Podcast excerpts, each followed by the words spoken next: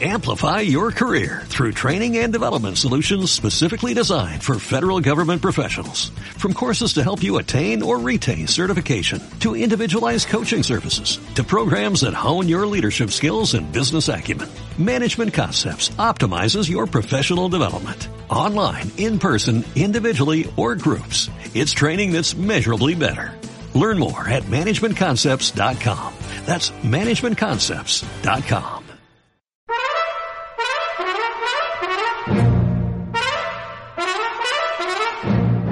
Gabinete de Curiosidades del Doctor Plusvalías.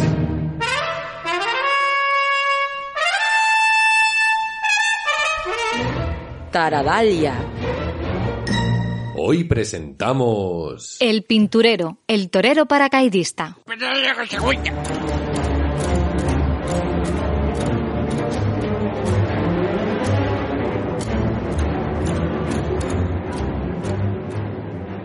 En el prólogo anterior de esta serie de programas dedicados a Luis Ríos Losada, más conocido como el pinturero, el primer torero paracaidista de la historia conocida, nos liamos con el mito de Ícaro. Claro, todo el rato hablando, a ver si concretamos, que no vamos a terminar nunca. Desde luego es una historia que si yo la hubiera conocido me habría inspirado mucho, porque reúne mis dos grandes pasiones, la aeronáutica y la tauromaquia.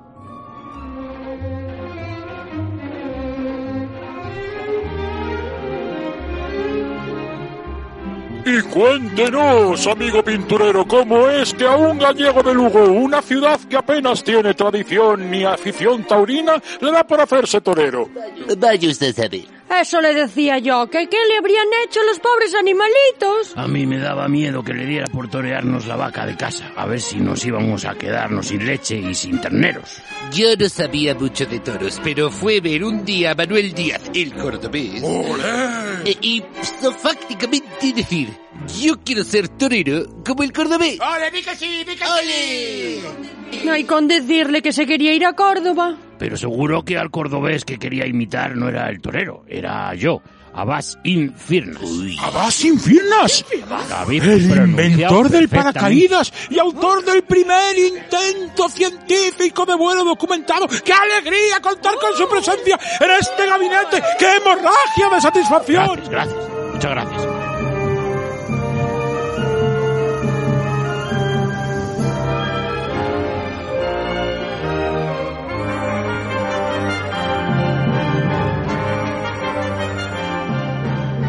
Ustedes dirán lo que quieran, pero el ídolo de mi niño no era ese señor Moro, por muy ¿Eh? cordobés que sea, ¿eh? Era el torero Manuel Benítez. Padre, no hay más que una y la mía siempre tiene razón. Dios lo sabe Muy bien. bien, hijo. Muy bien. Yo a este señor no le conozco de nada. Pero si es verdad lo que dicen de que fue el inventor del paracaídas, ¡uy! Entonces para mí es como un hermano, un camarada. Porque yo me hice paracaidista en la mili, en Alcantarilla. No en el desagüe, en Murcia.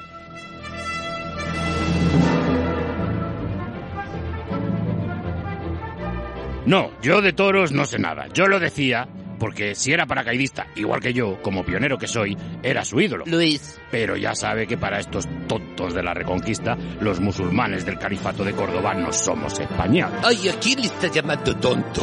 No sé, digo yo que ya que ha venido aquí este señor nos podía contar su historia, que yo no me la sé y tengo curiosidad. Yo también. Si ya hemos hecho un prólogo de la historia del pinturero con el vuelo de Ícaro, que ha sido muy interesante, ¿por qué no vamos a hacer un segundo con la edificante historia del señor Abbas Infirnas? A mí la verdad es que me hace mucha ilusión que hablen de mí en mi país, porque en los países árabes me han hecho sellos en Libia, un aeropuerto en Irak y un cráter en la Luna, pero en España no me conoce ni Blas. Tampoco exagere, que si no le conocen es porque no quieren y porque no es usted futbolista. Que a usted le han puesto un puente en Córdoba, un centro astronómico y meteorológico en Ronda y tiene un sello de correos, oiga. Es. Pues no se hable más. Queda inaugurado este segundo prólogo de la historia del pinturero. ¡El pinturero!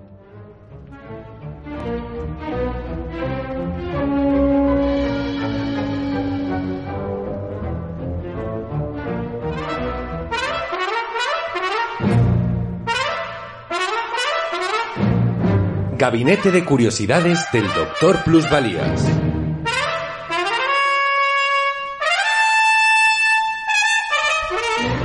Científica. Hoy presentamos... Abbas Infirnas, el inventor del paracaídas. ¿Pero cómo van a hacer un gabinete con un moro? ¡Anti-españoles! ¡Y no es de vuestro país! Va, ni caso, ni caso. No amplifiquéis el discurso de los idiotas. ¡Ay!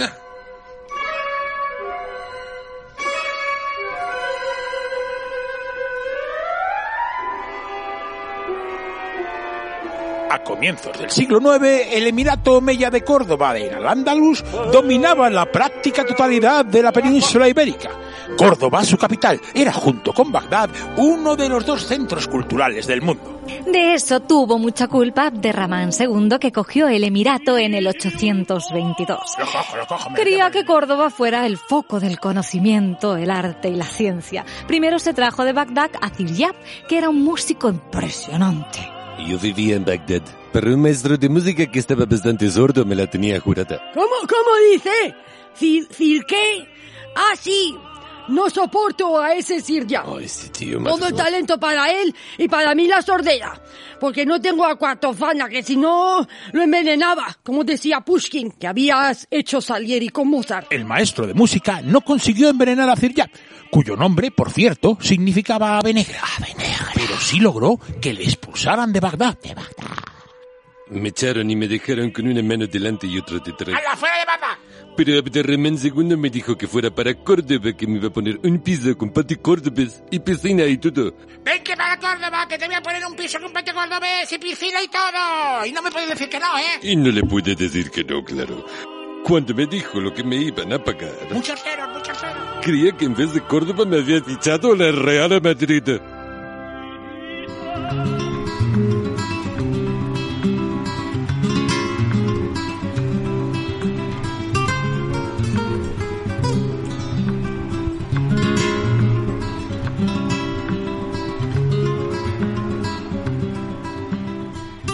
Lo de Ziryab en Córdoba fue maravilloso. Se trajo un laúd que aquí no se habían visto nunca y encima le puso una quinta cuerda con la que aumentó mucho el registro. Cantaba de maravilla y anda que no se inventó formas musicales nuevas. No le voy a decir que aquello fuera flamenco, pero por lo menos una patita sí que tenía. Nos lo pasábamos fetén con el Ziryab. Yo me libré de su competencia y ustedes se lo pasaron genial con él. Eso sí, la sordera no se me curó. Oiga, no hable tan alto, que la sorda es usted. ¿Qué? ¿Cómo dice? No sé por qué me tienen que sacar como el malo de la película aquí. Pero no solo de música vivía Córdoba, y Abderramán II invitó a su capital a los principales cerebros del mundo. La astronomía, la medicina, las matemáticas y muchas tecnologías vivieron un auge desconocido hasta entonces. Venid, cerebros, venid, venid. La Córdoba de Abderramán II era la pera limonera. Sustituimos el pergamino por papel, que era mucho más fácil y barato de hacer. Empezamos a usar la aguja magnética y dejamos de usar los números romanos, esos, los de los palitos. y empezamos a usar los árabes, que son los que se usan ahora. Hasta cero teníamos. ¿Cómo mola? Y empezamos a sembrar cultivos desconocidos por estos vides. Arroz, azúcar, limones, y un montón de cosas más. Sin el rato de Córdoba no habría paella. La paella sí que no.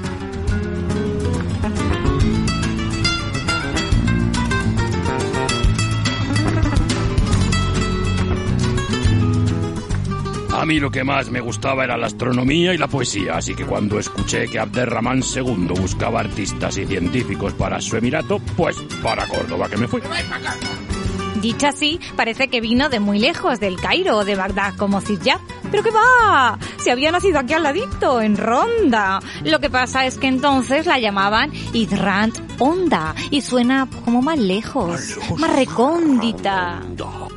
Abu Qasim Abbas ibn Firnas nació en el seno de una familia de origen bereber. Corría 810 y Ronda aún no era la cuna de la tauromaquia moderna. Es que aunque la Plaza de Toros de Ronda sea la plaza de toros más antigua de España, no la construimos hasta el siglo XVIII. Lo hice yo, que soy Martín de Aldehuela. Sí, sí. Y la inauguramos en 1785. Torearon Pedro Romero y Pepe Illo. Ahí Lo de la tauromaquia a mí nunca me interesó mucho. Vamos, yo creo que todavía no se había inventado. Eso pasa mucho con las tradiciones milenarias, que casi nunca tienen mil años. El caso, que a mí lo que me gustaba era la astronomía, la química, la medicina, la óptica, la ingeniería, la alquimia, eh, la astrología. Pero a las ver, a ver, no querrá usted hacernos creer que la astrología y la alquimia son ciencias, que esto es un camelo. Hágase usted cargo. Yo vivía en el siglo IX, entonces pensábamos que buscar la piedra filosofal y el destino en las configuraciones astrales eran disciplinas científicas. Ya, ya, ya, ya, ya verá cómo se descojonan en el siglo XXV de que en el siglo XXI se llamara ciencia a la economía, por ejemplo. Ah, amigo.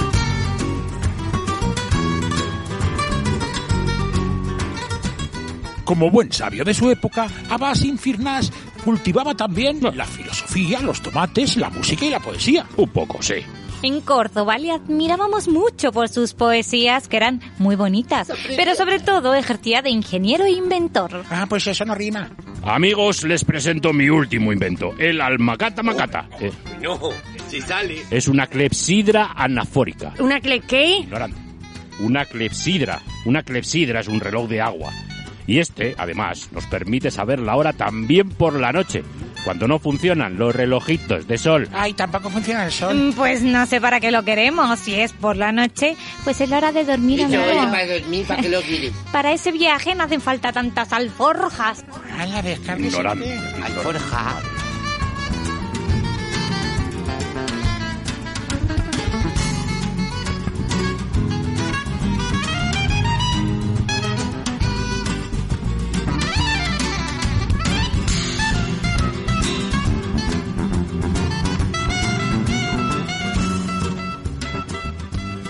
Abbas Infirnas introdujo en la península ibérica las grandes tablas astronómicas de Sinid, un manual astronómico indio con el que podían calcular los movimientos del Sol, de la Luna y hasta de los planetas. Vaya tela, madre mía. El califa al-Mansur de Bagdad le había mandado a Muhammad al-Fazari que lo tradujera porque estaba escrito en sánscrito. tradúceme esto que está en sánscrito. ¿Eh? El que Abbas Infirnas lo introdujera en Occidente fue primordial para los científicos que vinieron después. ¡A la hoguera, coño! Venga, a la hoguera. Seguro que es un...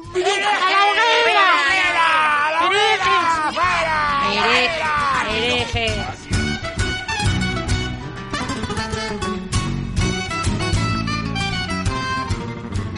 Aquí a los científicos nos dejaban vivir. Yo me hice en casa un planetario que estaba fetén. Tenía efectos visuales y sonoros que dejaban flipando a todo el personal. Eh, flipando, flipando, del verbo flipar. En Córdoba todos venían a verlo encantados. Encantadísimo. Pero lo que más éxito tenía, en realidad, era mi esfera armilar.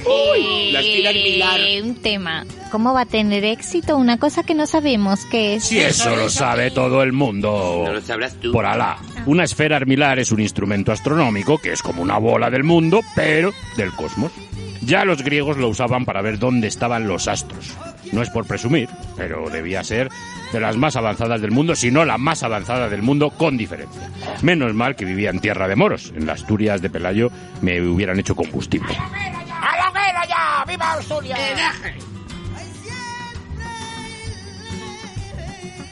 Abbas Infirnas desarrolló un método para tallar el cuarzo, lo que hizo que no tuvieran que llevarlo hasta Egipto como hasta entonces, y un método de fabricación de vidrio incoloro. Este vidrio de vida no tiene color. Era la leche, podías beber algo y ver lo que era. Es leche. Fue un avance tremendo. Además fomentó mucho la lectura porque inventó las piedras de lectura, que eran unas lentes que te ponías en los ojos y los viejos y los cegatos podían leer. ¿Qué te Tampoco parece? era para tanto. Es lo que llaman ustedes gafas de leer, pero a mí lo que de verdad me motivaba era volar. Le di mucho al Magini, se me ocurrieron varias formas. Cuando tenía 42 años, yo creo, fue más o menos en el 852 o por ahí, me tiré en paracaídas desde un minarete de la mezquita de Córdoba. Pero, pero, ¿qué dice? Que Si el me tiré desde un minarete de la mezquita de Pero si el Córdoba. que saltó en paracaídas fue Amen Firman. Usted lo vio y se inspiró en él para Ah, volar. paparruchas, paparruchas. Se pongan como se pongan, Armen Firman era yo. Lo que pasa es que unos utilizaban mi nombre real, Abbas Infirnas, y otros el, castellanizado, Armen Firman. Es más fácil ese. Bueno,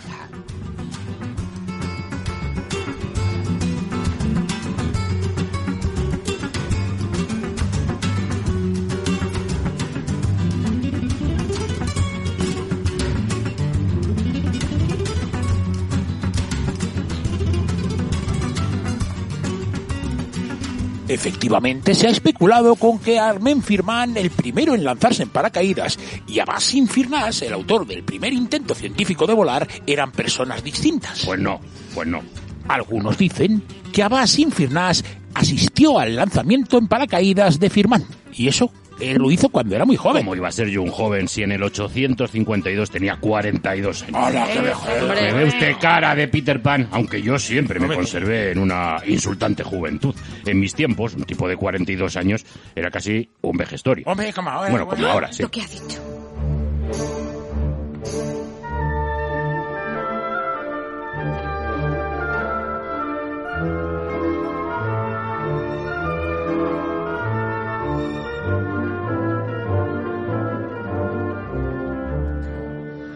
Dicen las crónicas que en el año 852 un loco llamado Armen Firman intentó volar lanzándose con una gran capa desde una torre de Córdoba.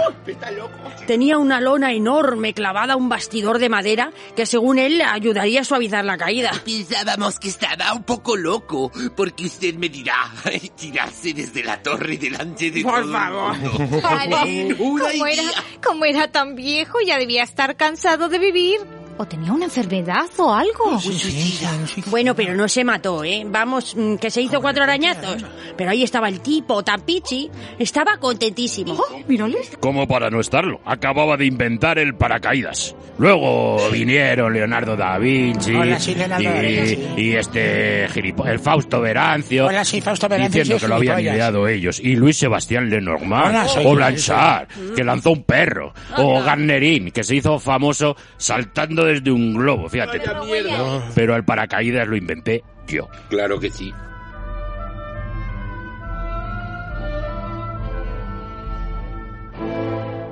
Os lo tengo dicho. No deben venderse a judíos ni a cristianos libros de ciencia, salvo los que tratan de su ley, porque después traducen los libros científicos y se los atribuyen a los suyos y a sus obispos, siendo así que se trata de horas musulmanas. A ver, venga, Imnadum, tómate las pastillas y no des la matraca ya con estas chorradas.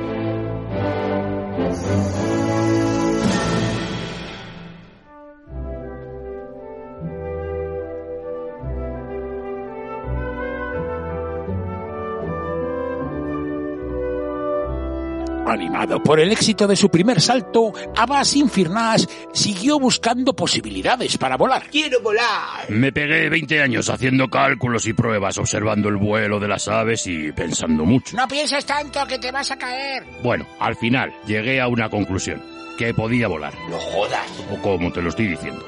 Todo lo que necesitaba eran plumas y unas alas de madera. Ah, pues eso es barato. Como siglos después, haría el burgalés de Coruña del conde Diego Marín Aguilera, Abbas Infirnas se fabricó unas alas de madera que recubrió con una tela de seda y le añadió un montón de plumas de rapaces. Debieron quedarlas muy parecidas a los aladeltas que siglos después dibujó Leonardo da Vinci. Yo no sé si Leonardo, que era un señor muy leído, sabía de habas infirnas. Pero yo le aseguro que no le conocía de nada. Si yo nunca había salido de Coruña del Conde, por eso me hice el ingenio, para volar hasta Soria. Ahora sí, hasta Soria vas a ir. Tiene razón este señor, ¿eh? Diego Marino Aguilera, Toma. el hombre pájaro de Burgos, para servir a Dios y a usted. No copio a Abbas Infirnas. Las ideas están ahí y fluyen libremente. Debería pedirle perdón. Es muy feo llamarle copiota a un héroe de la aeronáutica ninguneado como Diego Mariño Aguilera. Sí, señor. Muchas gracias. No me- sí, sí, yo pido perdón. Nada más lejos de mi intención que ofenderle. En este gabinete siempre hemos tenido, hemos sentido un gran cariño y una gran admiración por Diego Marín Aguilera. Claro, claro. Ahora, ahora, ahora. Sí, sí, sí. Bueno, bueno, bueno, bueno, bueno. Oiga, que estábamos hablando de mi vuelo. A ver si me va a pasar a mí lo mismo que al pinturero, que nunca hablamos de él. Bueno, a lo que voy. Yo tenía ya 64, 65 años. Y en vez de jubilarme, me subí al Al Ruzafa, donde ahora está el parador de la Ruzafa, y me puse a volar.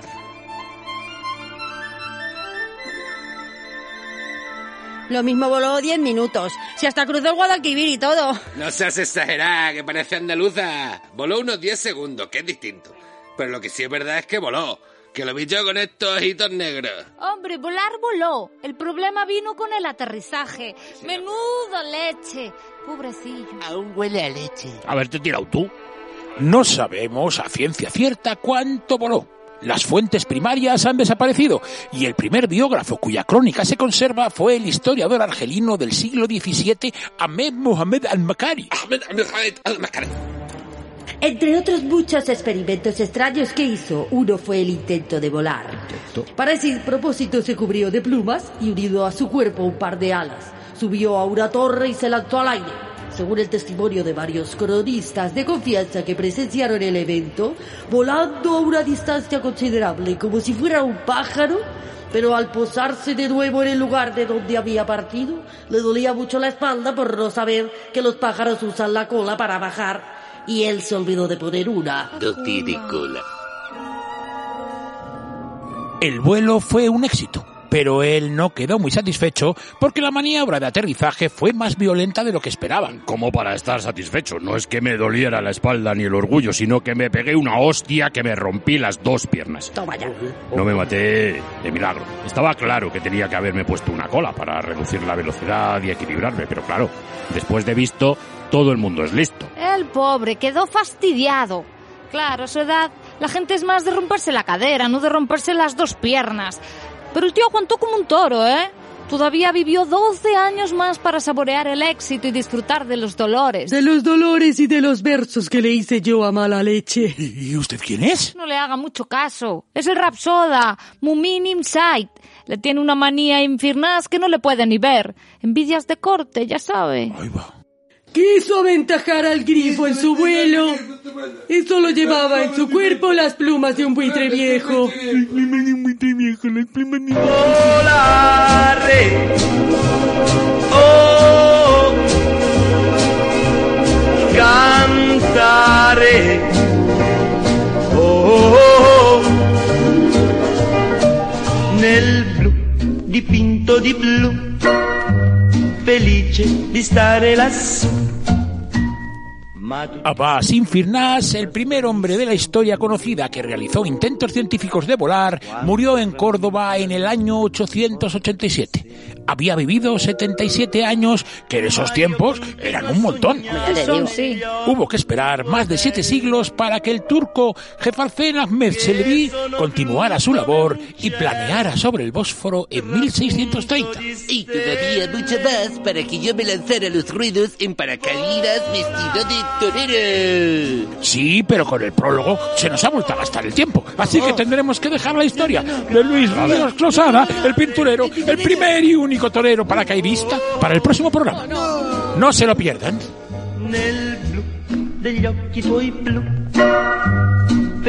Gabinete de Curiosidades del Doctor Plusvalías. Con la realización técnica de Elena Ojeda. Y la participación de Eugenio Hernández. Elena Ojeda. Carlos La Peña. África Giro. Y Cisco Rojo. Un programa escrito y dirigido por... Carlos La Peña. Ole, ole.